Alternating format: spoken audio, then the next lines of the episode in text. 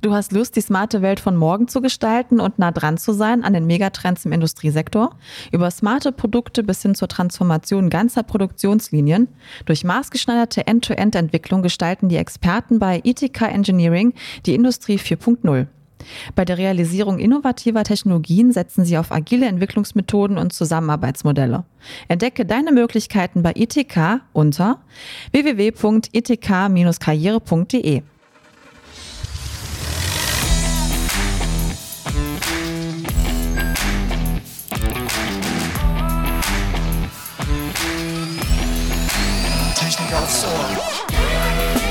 Und herzlich willkommen zu einer neuen Folge von Technik aufs Ohr. Wir sprechen heute über die energieflexible Fabrik und was diese zur Energiewende beitragen kann. Dazu eingeladen haben wir Heribert Haug. Der wird mit uns über diese energieflexiblen Fabriken sprechen, was das ist und ja, wie man da hinkommt. Da freuen wir uns sehr drauf. Ja, Heribert Haug ist Leiter Ressort Energiewirtschaft, Head of Energy Affairs bei Trimet Aluminium SE. Trimet Aluminium SE ist ein konzernunabhängiger deutscher Aluminiumhersteller. Auch von mir herzlich willkommen, Herr Haug. Hallo. Ja, vielen Dank. Ich freue mich und äh, herzlichen Dank, dass ich die Gelegenheit habe, mit Ihnen über dieses spannende Thema zu sprechen. Ja, da legen wir auch gleich los und mit der einfachsten Frage, die Sie sich vielleicht vorstellen können, was ist eine energieflexible Fabrik? Ja, wenn das so einfach wäre.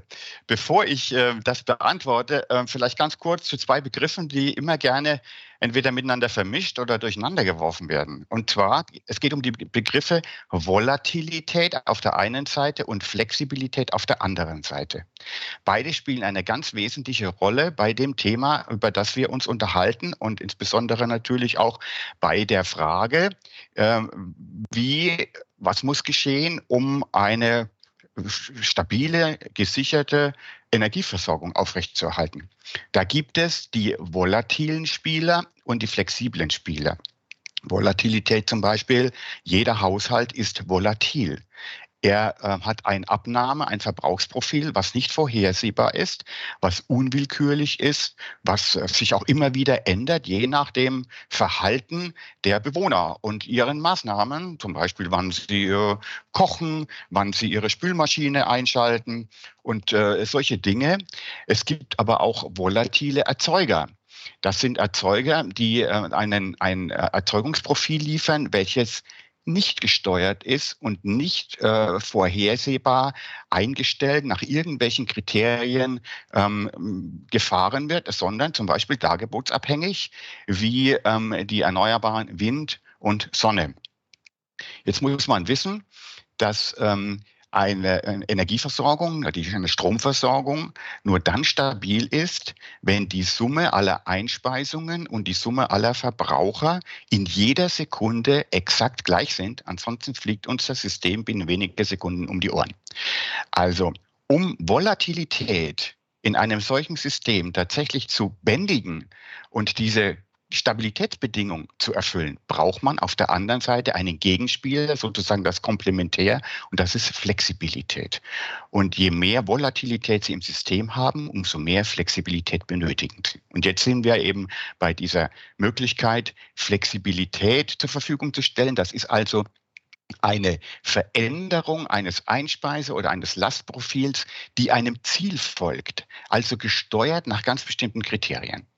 Und da spielen wir als energieflexible Fabrik mit. Das heißt, wir sind in der Lage, als energieflexible Fabrik unseren, unser Lastprofil, unser Abnahmeprofil nach ganz bestimmten sinnvollen, beabsichtigten Kriterien zu verändern.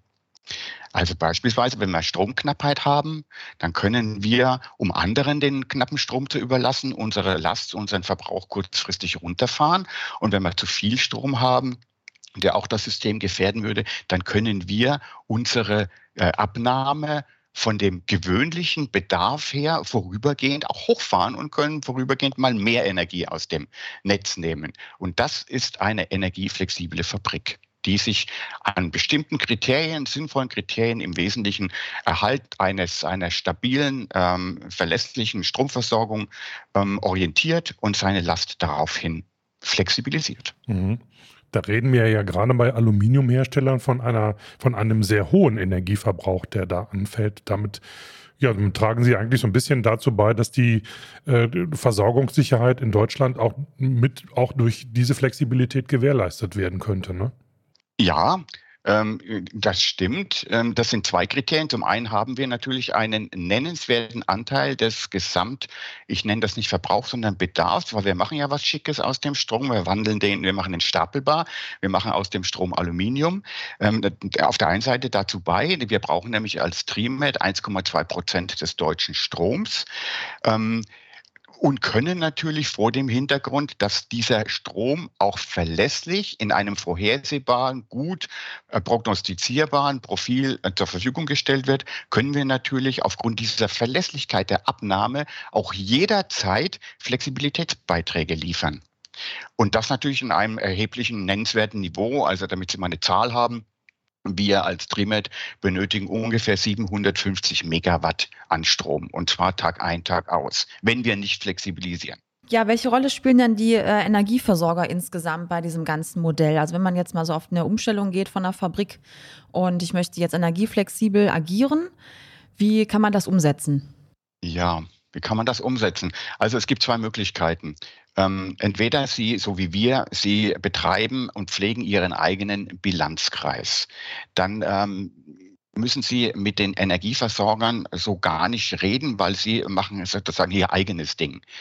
Wenn Sie kleiner sind und äh, sich einen eigenen Bilanzkreis und die Bewirtschaft Bewirtschaftung eines eigenen Bilanzkreises nicht leisten können oder wollen, dann haben Sie einen Energieversorger, der Sie und Ihr Profil versorgt. Wenn Sie dann in dieses Profil eingreifen mit Flexibilität, dann müssen Sie das natürlich mit Ihrem Energieversorger abstimmen, weil der Ihren Bilanzkreis daraufhin anpassen muss. Ähm, das vielleicht so als erste Antwort dazu. Ähm, es ist natürlich auf der anderen Seite noch so, es gibt ja auch äh, gerade in der Energieversorgung gibt es ja auch zwei Spieler, nämlich einen Energieversorger, das ist der, der Ihnen den Strom liefert, und einen Netzbetreiber, das ist der, der Ihren Anschluss zur Verfügung stellt und alles, was im Rahmen dieses Anschlusses und auch der Versorgungssicherheit notwendig ist, leistet. Dieser Netzbetreiber, ob nun direkt oder indirekt, wenn sie groß sind wie wir, dann oftmals direkt, wenn sie nicht groß, nicht so groß sind, dann äh, über Aggregatoren, die das für sie managen. Dieser Netzbetreiber Netzbetreiber, der hat einen wesentlich höheren Anteil und das ist ein wichtigerer ähm, Gesprächspartner für Sie als Flexibilitätsanbieter als der Energieversorger, der Sie mit Strom versorgt. Denn der Netzbetreiber ist zuständig für die Versorgungssicherheit, der managt die ganzen ähm, Regel- und Ausgleichsenergieprodukte in die wir als flexible ähm, Fabrik auch mit hineinspielen. Wir liefern also in aller Regel systemdienliche Profile, zum Beispiel originäre Regelenergieprodukte wie Primärregelleistung, Sekundärregelleistung, Minutenreserveleistung und auch abschaltbare Lasten als einen äh, speziellen Beitrag zur ähm, Sicherung äh, eines stabilen Betriebs. Und das liefern wir an die Netzbetreiber, nicht mhm. an die Energieversorger. Ja. Mhm. Herr Haug, Sie hatten das, glaube ich, vorhin schon mal äh, anders erklärt, aber ich würde gerne mal auf diesen Begriff Lastabwurf kommen. Äh, was verbirgt sich genau dahinter? Ähm, was, das hört sich nach, ja, Last hört sich irgendwie negativ an, aber ich glaube, es ist in dem Fall ein positiv äh, gemeinter Aspekt oder ein positives Thema, was sich dahinter verbirgt. Ja, also die Last, die wir ähm, tatsächlich ähm, dem Netz aufbürden, ist eine Konsequenz aus unserem wirtschaftlichen, unserer wirtschaftlichen Tätigkeit. Wir erzeugen Aluminium und die Aluminiumherstellung, die benötigt nun mal Strom, ziemlich viel Strom und das ist nun mal unsere Last. Und diese Last, die wird aufgrund dieses Prozesses einer kontinuierlichen Herstellung von Aluminium, so wie das in praktisch allen stromintensiven Grundstoffproduktionen der Fall ist, die laufen alle äh, durch, Tag und Nacht, 8760 Stunden im Jahr. Ähm, diese Last, die wird dann im Bedarfsfalle vom Netzbetreiber abgeworfen. Sie müssen sich das vorstellen, so wie als hätte der Netzbetreiber einen roten Knopf, einen Notausknopf auf seiner großen Leitwarte, also zum Beispiel die Amprion in Brauweiler, einen Notausknopf, auf den Sie drücken und wenn Sie drücken, ähm, bei uns unsere Produktionsanlagen mit den 750 MW von einer Sekunde auf die andere rausfliegen. Nicht das ganze Unternehmen, also bei uns geht nicht das Licht aus, aber diese stromintensiv, ja, wenn man es nicht machen würde, würde vielleicht dann stattdessen das Licht ausgehen. Also diese stromintensiven Produktionsprozesse werden sozusagen fernwirkend abgeschaltet mit einem Notaustaster. Woher weiß dann der Netzbetreiber, wann er das tun darf? Das muss ja dann in Absprache mit Ihnen erfolgen. Das kann ja nicht einfach so willkürlich doch, sein, oder? Ja. Okay. Das, doch, doch. Das passiert einfach so, ja nicht einfach so, das macht er natürlich nicht aus Jux und Tollerei, sondern das macht er äh, aus ganz bestimmten Anlässen, die ähm, es ihm nötig erscheinen lassen, das zu tun. Also er hat ja einen Überblick beispielsweise über die äh, Versorgungssituation, insbesondere auch über die schon genannte Balance zwischen Angebot und Nachfrage. Das heißt beispielsweise, ähm, er hat mit gewisser Genauigkeit eine Vorhersage, wie die Einspeisesituation demnächst aussehen wird, zum Beispiel aus Wind und PV. Jetzt kommt aber, jetzt kommt ein, ein Sturmtief, und das wird hier natürlich über die Wettervorhersage auch vorhergesagt. Dieses Sturmtief, das äh, kommt mit einer äh, sehr starken Erhöhung der Einspeisung durch Windkraftanlagen. Jetzt stellen Sie sich vor, dieses Sturmtief kommt 15 Minuten zu spät. Und man hat im Prinzip das schon so eingeplant, dass es jetzt kommt. Es kommt aber jetzt noch nicht. Das heißt also, die, der Strom fehlt jetzt. Die Kraftwerke sind aber schon runtergefahren, die das erwarten, äh, damit die, diese Balance, die, äh, die Systembalance aufrechterhalten wird. Jetzt fehlt auf einmal ganz plötzlich unerwartet jede Menge Strom. Und das merkt natürlich der Netzbetreiber, das sieht er. Und äh, er setzt seine Regelenergieprodukte ein. Oftmals sind die dann oder manchmal oftmals manchmal sind die nicht ausreichend, manchmal sind sie auch zu langsam und dann kommt unsere Abschaltbarkeit mit ins Spiel, weil die ist schnell. Dann kann er eben hier 750 Megawatt, wenn er noch andere mit dazu nimmt, die in dieser abschaltbaren Lastenverordnung hier noch kontrahiert werden, kann er so 1,2, 1,3 Gigawatt, 1200, 1300 Megawatt tatsächlich abschalten. Schnell. Was heißt denn schnell? Also kann man da von Minuten sprechen oder Sekunden oder? Bei uns genau genommen in einer vom Netzbetreiber vorgegebenen und von uns einzuhaltenden Zeit zwischen 350 und 1000 Millisekunden. Und das behindert in keiner Weise ihre Produktion. Das ist das, was doch. ich schon. Doch. Aha. doch. Okay. Doch, doch. Natürlich. Und ähm, das ist ja auch, äh, kommen wir vielleicht noch drauf, auf die unterschiedlichen Qualitäten von äh, Flexib Flexibilität oder lastzeitiger Aha. Flexibilität. Mhm. Das, was wir dann hier ähm, ähm, anbieten oder dir zur Verfügung stellen, das ist ein sogenannter Lastverzicht. Das können wir nicht wieder aufholen. Das heißt, wir verzichten auf den Strom, aber in Folge verzichten wir auf die anteilige Produktion in dieser Zeit. Also wenn beispielsweise uns ein Netzbetreiber jetzt hier über die abschaltbare Lastenverordnung rausnimmt, in der Regel ist das dann eine Stunde, vielleicht auch eine halbe Stunde, aber nehmen wir mal die eine Stunde an, dann können wir in dieser einen Stunde äh, den Strom nicht benutzen, um unser Produkt Aluminium herzustellen. Dieses Aluminium, welches wir in der einen Stunde nicht herstellen können, fehlt uns. Es fehlt uns in der Betriebswirtschaft. Wir haben entsprechende Opportunitäts Kosten oder Ergebnisverluste, weil wir dieses Metall, mit dem wir ja Gewinn machen möchten, nicht herstellen können.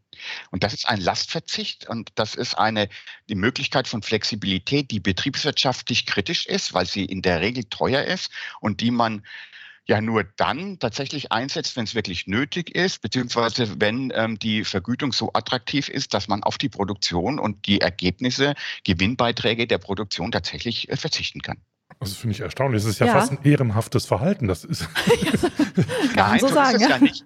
Ja, nein, wir machen das ja auch freiwillig und äh, äh, ja, also äh, es ist natürlich äh, für uns schon ähm, attraktiv, in den allermeisten Fällen das zu tun. Auf der anderen Seite ist es auch ein sehr wertvolles Produkt.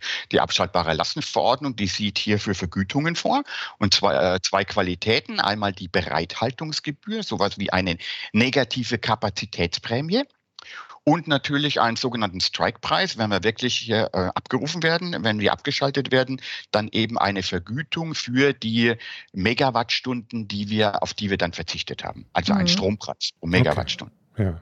Ja. Kann man da die Höhe nennen oder? Ja, das sind ja, das sind ja öffentlich, ist eine öffentliche Ausschreibung. Genau, ja. Das sind, ja, das sind 500 Euro pro Megawatt und Woche an mhm. Bereitstellungsgebühr und 400 Megawatt, also alles maximal. Mhm. Ähm, äh, es ist eine Auktion und wenn natürlich dann mehr anbieten, als nachgefragt wird, dann äh, kommt natürlich diese Auktion auch unter Wettbewerbsdruck und dann ist es weniger Es ist manchmal auch tatsächlich schon ein bisschen weniger. Diese 400 Euro äh, Vergütung, die sind zum Teil auch schon etwas äh, in, unter Wettbewerb liegen dann eben auch schon etwas tiefer und auch die 500 Euro liegen etwas tiefer, die liegen nicht mehr ganz bei diesen, diesen äh, Maximalwerten, äh, die man natürlich anbietet, wenn äh, klar ist, äh, dass die Nachfrage ähm, oder dass nicht genügend Angebot für die Deckung der Nachfrage zur Verfügung steht. Da geben wir nicht freiwillig unter den Maximalwert. Mhm. Wie oft passiert denn so ein Lastabwurf? Beziehungsweise Anschlussfrage, hat sich das in irgendeiner Form verändert in, in der letzten Zeit oder wird sich das verändern? durch den ganzen Energiemix in Deutschland, das Thema Energiewende, Nutzung erneuerbarer Energien, die ja auch sehr volatil sind, hatten wir ja gerade mal, wenn der Sturm tief zu spät kommt. Hat sich da die Situation für Sie als äh, Unternehmen geändert? Also grundsätzlich hoffen wir erstmal, dass es eigentlich möglichst nie passiert. Weil da muss man wissen, ähm, welche Qualität hat denn diese, diese, dieser Lastabwurf oder der Mechanismus, der letztlich diesen Lastabwurf zur Verfügung stellt, nämlich die abschaltbare Lastenverordnung. Die äh, ABLAV, so wie sie ja kurz genannt wird, abschaltbare Lastenverordnung, ist sozusagen die letzte Instanz. Das ist die, echt die Notbremse der äh, marktbasierten Möglichkeiten, die die Netzbetreiber haben, um die Versorgungssicherheit aufrechtzuerhalten. Ähm, wenn die gezogen wird und nicht mehr reicht, dann ähm, hat er keinen marktbasierten Werkzeugkasten mehr. Das ist als wird als nach, nach Energiewirtschaftsgesetz, Paragraph 13 wird das geregelt. Also unsere äh, ABLAV gehört zu 13.1, marktbasierte Maßnahmen, also die letzte. Und wenn das nicht mehr reicht und die Versorgungssicherheit immer noch gefährdet ist, dann hat der Netzbetreiber das Recht und die Pflicht, Maßnahmen nach Paragraph 13.2 zu ziehen. Und das sind Zwangsmaßnahmen. Das sind regulatorisch äh, definierte Abschaltungen nach dem Fünf-Stufen-Notfallplan, wo dann ganze Flächen abgeschaltet werden. Städte, um äh, mal, dieses, dieses essentiell notwendige Gleichgewicht zwischen Einspeisung und Verbrauch aufrechtzuerhalten. Und, ähm, und deshalb, nachdem wir da so gerade an der Grenze sind, äh, hoffe ich eben, dass es nicht oft passiert. Trotzdem ist natürlich gut, dass man so etwas hat. Es ist eigentlich eine Versicherung. So ähnlich, ich beschreibe das immer mit dem Analogon, so ähnlich wie eine Gebäudeversicherung. Jeder Hausbesitzer schließt freiwillig eine Gebäudeversicherung ab. Die soll vor den Schäden schützen oder die Schäden dann letztlich decken, die äh, zum Beispiel passieren, äh, wenn ein Feuer ausbricht und äh, das Haus abbrennt. Mein keiner hofft, dass jemals ähm, sein Haus brennt. Trotzdem schließt er eine Gebäudeversicherung ab. So ist das mit der ABLAV auch. Also nichtsdestoweniger trotzdem. Ähm, die ABLAV gibt es als Mechanismus seit 2014 und in dieser Zeit bis heute haben wir als Trimet mit unseren Anlagen insgesamt ungefähr 240 Abrufe bedient. Das ist auch nicht so wenig vor dem Hintergrund, dass es ja eigentlich eine Versicherung ist. Ja, klar. Mhm. Ja. Ähm, und das ist, äh, man kann nicht sagen, dass das jetzt eine gewisse Tendenz hat. Das hat so gewisse Ups und Downs. Also es gibt da so Schauer, wo mal ähm, relativ viel passiert. Beispiel, ich kann mich erinnern, Juni 2020, da war mal so eine Situation, da wurde irgendwie aus, ja, ich, nicht so ganz ähm, äh, ja, sag mal, koscheren Gesichtspunkten wurde die Regelenergie tatsächlich missbraucht, ähm, ähm, weil ähm, der Ausgleich von ähm, Bilanzkreisfehlern über den Markt teurer war, als das in die Regelenergie laufen zu lassen. Auf einmal war viel zu wenig Regelenergie da. Da wurden wir tatsächlich massiv in dieser Phase massiv mehrfach abgeschaltet.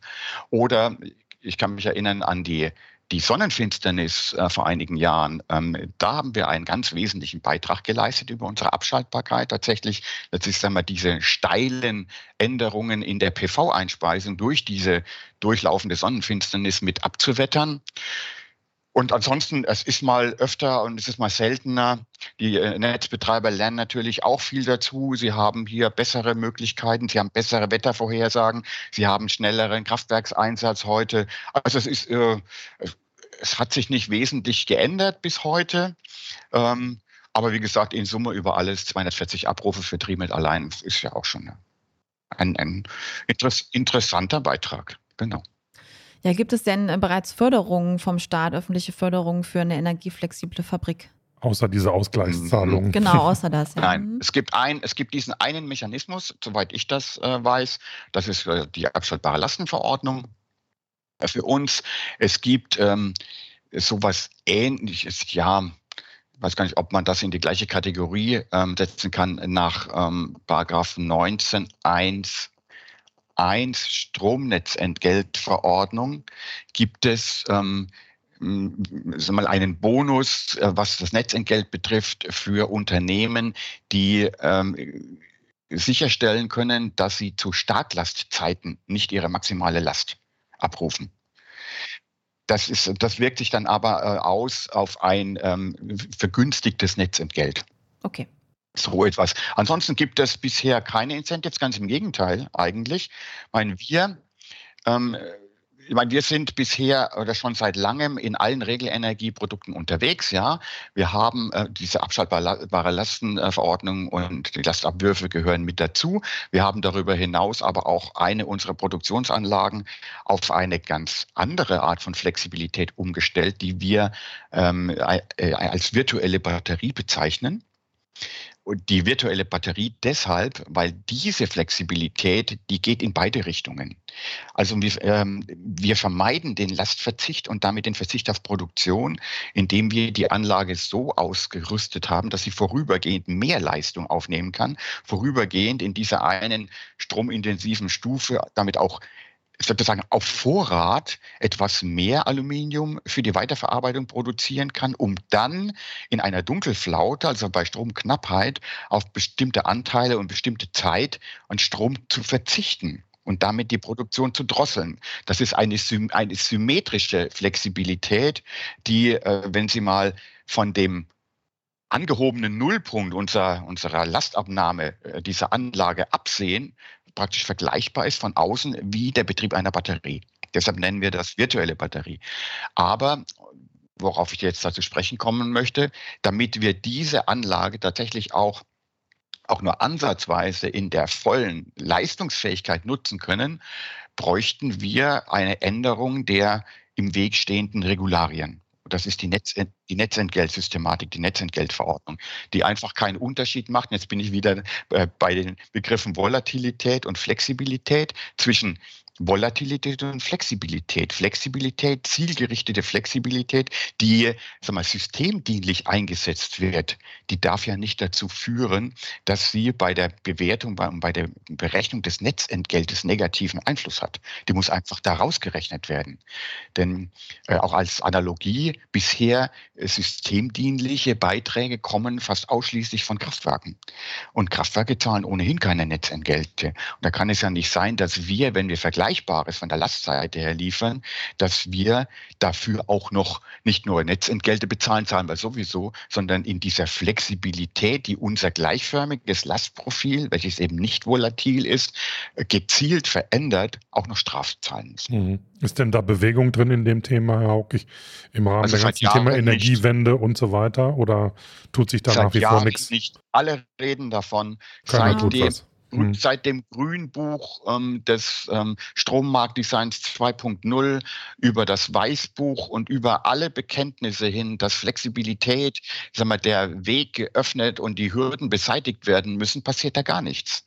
Ich kann meinen Satz, den ich immer zitiere, der einfach tatsächlich nur in die individuelle Netzentgeltregelung, was die größte Hürde ist für uns, nämlich die für gleichförmige Netznutzung, eingebaut werden müsste. Ich kann den auswendig, aber es interessiert sich dafür. Das ist ein Nebensatz, der heißt einfach systemdienliche äh, Flexibilitätsbeiträge der Lastseite haben keinen Einfluss auf Art und Höhe des zu entrichtenden Netzentgelts. Mhm.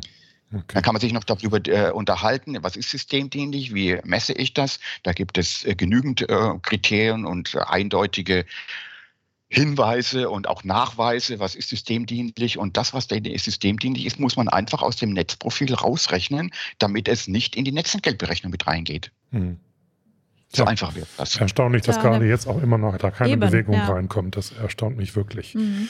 Ein kleiner Schwenker, Haug. Ist es denn wirklich für alle Produktionsunternehmen sinnvoll, energieflexibel künftig zu agieren oder braucht man eine bestimmte Größe oder ein bestimmtes Maß an Energieverbrauch, um sowas überhaupt realisieren zu können? Also Frage ist, ist es für kleine mittelständische äh, Produktionsfabriken oder Unternehmen sinnvoll, sowas zu tun, wie Sie es tun? Oder braucht man dann eine bestimmte Power in jeder Hinsicht? Ja, ja und nein. Es ist natürlich einfacher, auch sagen wir, was äh, die Möglichkeiten betrifft, die sie haben und äh, auch dann die Nähe zu den sagen wir, zu den Netzbetreibern, denen sie das ja anbieten, ähm, ist es einfacher, wenn sie groß sind. Es ist aber nicht unmöglich, wenn sie kleiner sind, das auch zu tun. Sie machen es dann in der Regel nicht alleine, sondern sie machen es ähm, über einen Aggregator der ihre Flexibilitäten einsammelt, bündelt und dann letztlich ihr in, in einer signifikanten Größe dann hier auch gegenüber den Netzbetreibern dann vertreten kann und anbieten kann.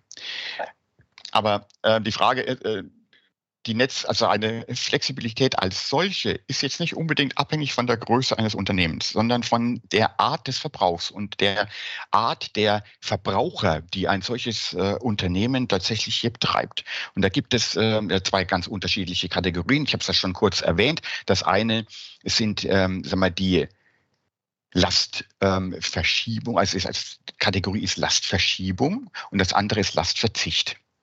Wie gesagt, Lastverzicht ist immer schwierig, weil Lastverzicht ist äh, immer mit äh, verhältnismäßig hohen Kosten verbunden, weil Lastverzicht heißt auch Produktionsverzicht.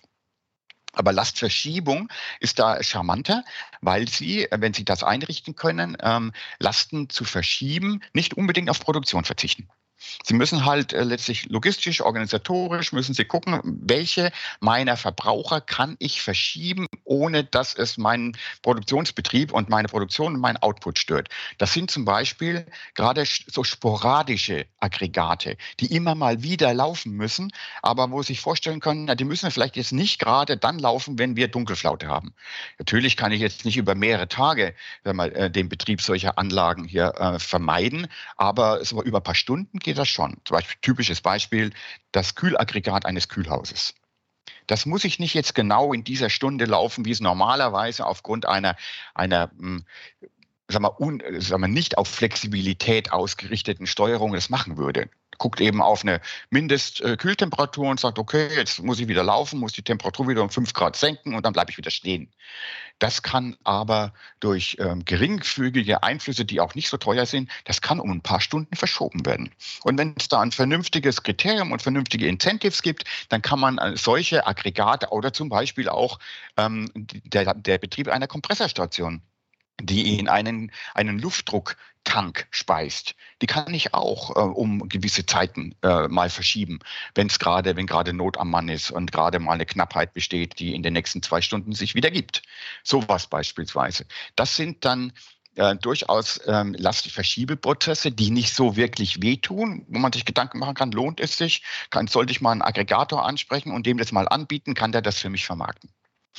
Das andere sind eben, auch was Lastverschiebung betrifft, das sind dann eben solche äh, Dinge, wie wir sie mit einer unserer Elektrolyselinien betreiben, eben das, was wir virtuelle Batterie nennen. Es ist aber auch eine Lastverschiebung.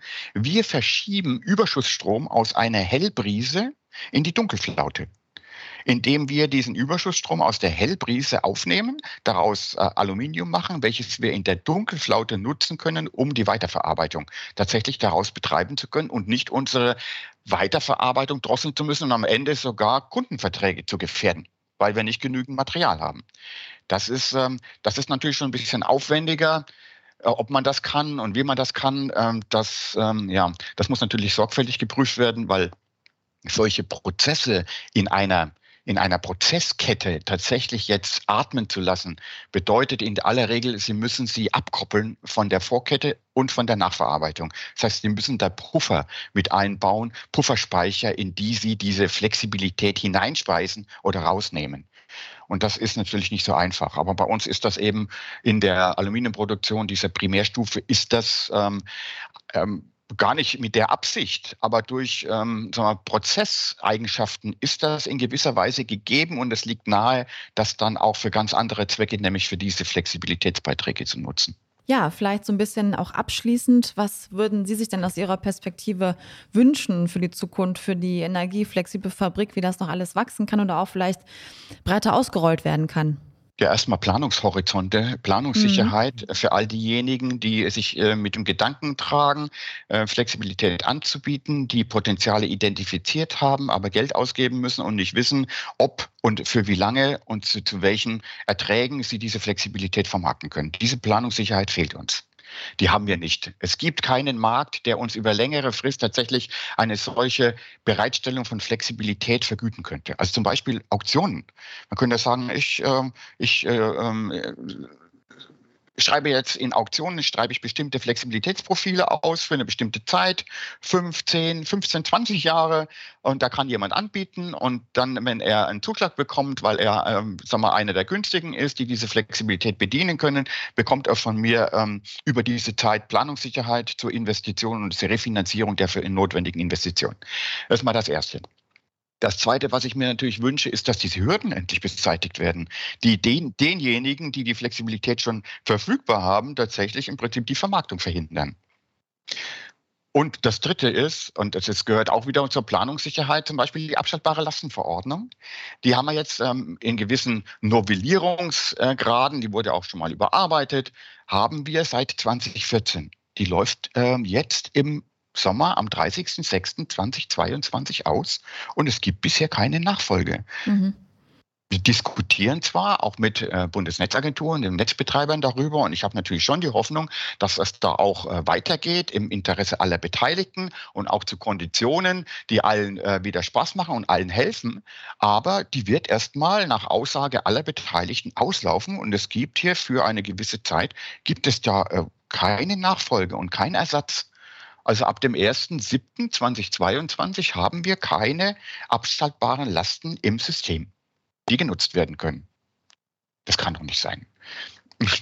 Mein, nee, äh, also selbst unabhängig, selbst unabhängig davon, selbst unabhängig davon, dass natürlich jetzt der Störfaktor dazwischen kommt, dass das, äh, dass, ähm, der EuGH ähm, äh, sich darüber mokiert hat, dass die Bundesnetzagentur äh, nicht in genügender Weise von dem politischen Willen frei ist und letztlich der Erfüllungsgehilfe des politischen Willens ist und das sei nicht beihilfekonform, selbst unabhängig davon und dass man jetzt wir, die Bundesnetzagentur auf etwas eine andere rechtliche Basis umstellen muss, äh, war eigentlich bekannt, dass die abschaltbare Lastenverordnung am 30.06. ausläuft und dass es unbedingt eine Nachfolge, eine Fortsetzung oder wie auch immer, eine Anschlussregelung geben muss. Es war rechtzeitig bekannt, dass man ob nun in der alten Form der Zusammenarbeit zwischen Regierung und Bundesnetzagentur oder in einer neuen Form, dass man sich rechtzeitig darüber Gedanken macht, wie entwickeln wir die weiter, wie gehen wir damit um, wie, äh, welche Regelung haben wir dann ohne Unterbrechung ab dem 1.7.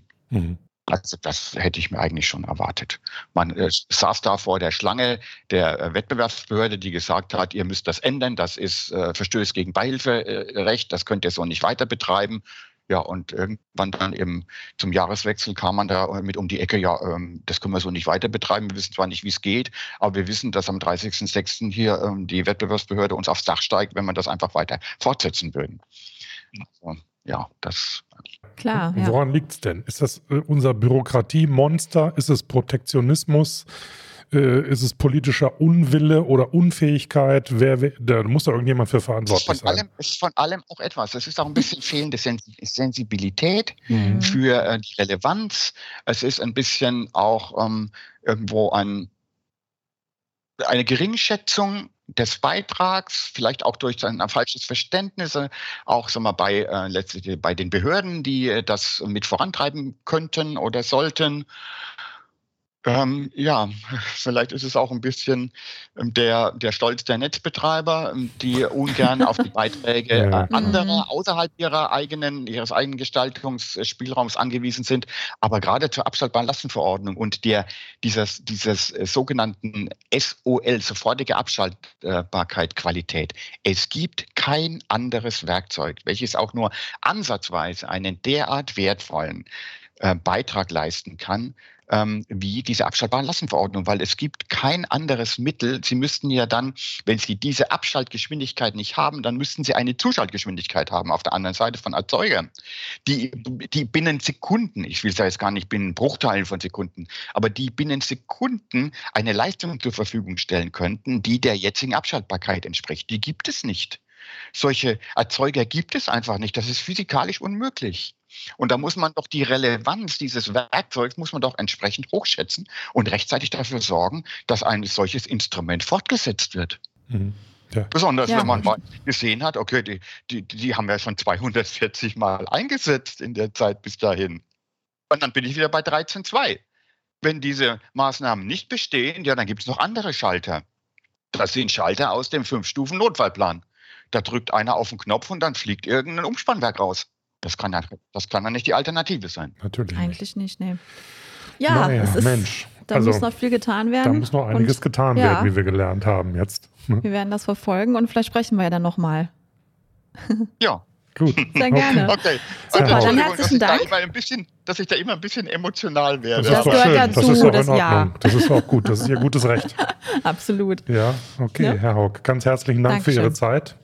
Spannendes Ja. Thema, war mir alles so nicht bewusst, ehrlicherweise. Ne? Also wieder was dazugelernt. Absolut. Ja, Ja. sehr, sehr Ja, spannend. das, das freut mich. Ja. Auch von meiner Seite vielen Dank für die Gelegenheit. Sehr gerne. Ja, und wenn ihr noch mehr zu diesem Thema wissen wollt, dann schaut bitte in unsere Show Notes. Da sind noch ein paar interessante Links und Informationen zu diesem Themenkomplex drin. genau. Und bei Themen, Ideen, Vorschlägen, Feedback gerne schreiben an podcast.vdi.de. Genau. Wir bedanken uns bei unserem heutigen Gast, dem Herrn Haug, und äh, sagen Tschüss, bis zum nächsten Mal. Ciao.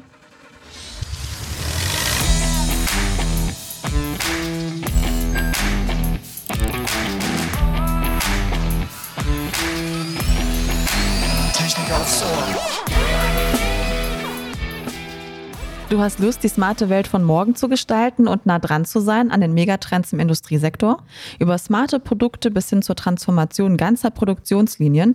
Durch maßgeschneiderte End-to-End-Entwicklung gestalten die Experten bei ITK Engineering die Industrie 4.0. Bei der Realisierung innovativer Technologien setzen sie auf agile Entwicklungsmethoden und Zusammenarbeitsmodelle. Entdecke deine Möglichkeiten bei ITK unter www.itk-karriere.de.